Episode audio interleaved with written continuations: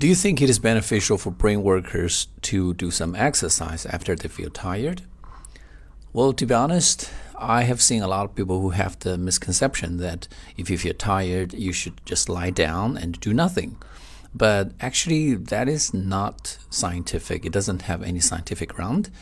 Um, as far as I see, our brain and our motor center are actually two different systems. That means while one of them is working, the other one is relaxing. So if you feel tired, you know, because of your brain work, you should actually do some physical work because that will divert your attention from your brain work to your body.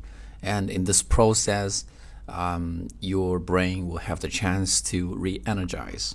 Meanwhile, um, the work, the exercise that your body does will actually accelerate your metabolism, and this will provide more nutrition for your brain.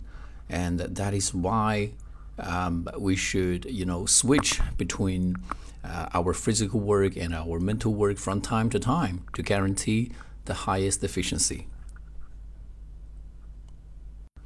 近期就要参加雅思考试的同学呢，可以在淘宝中搜索“彭百万”获取全新的雅思口语素材。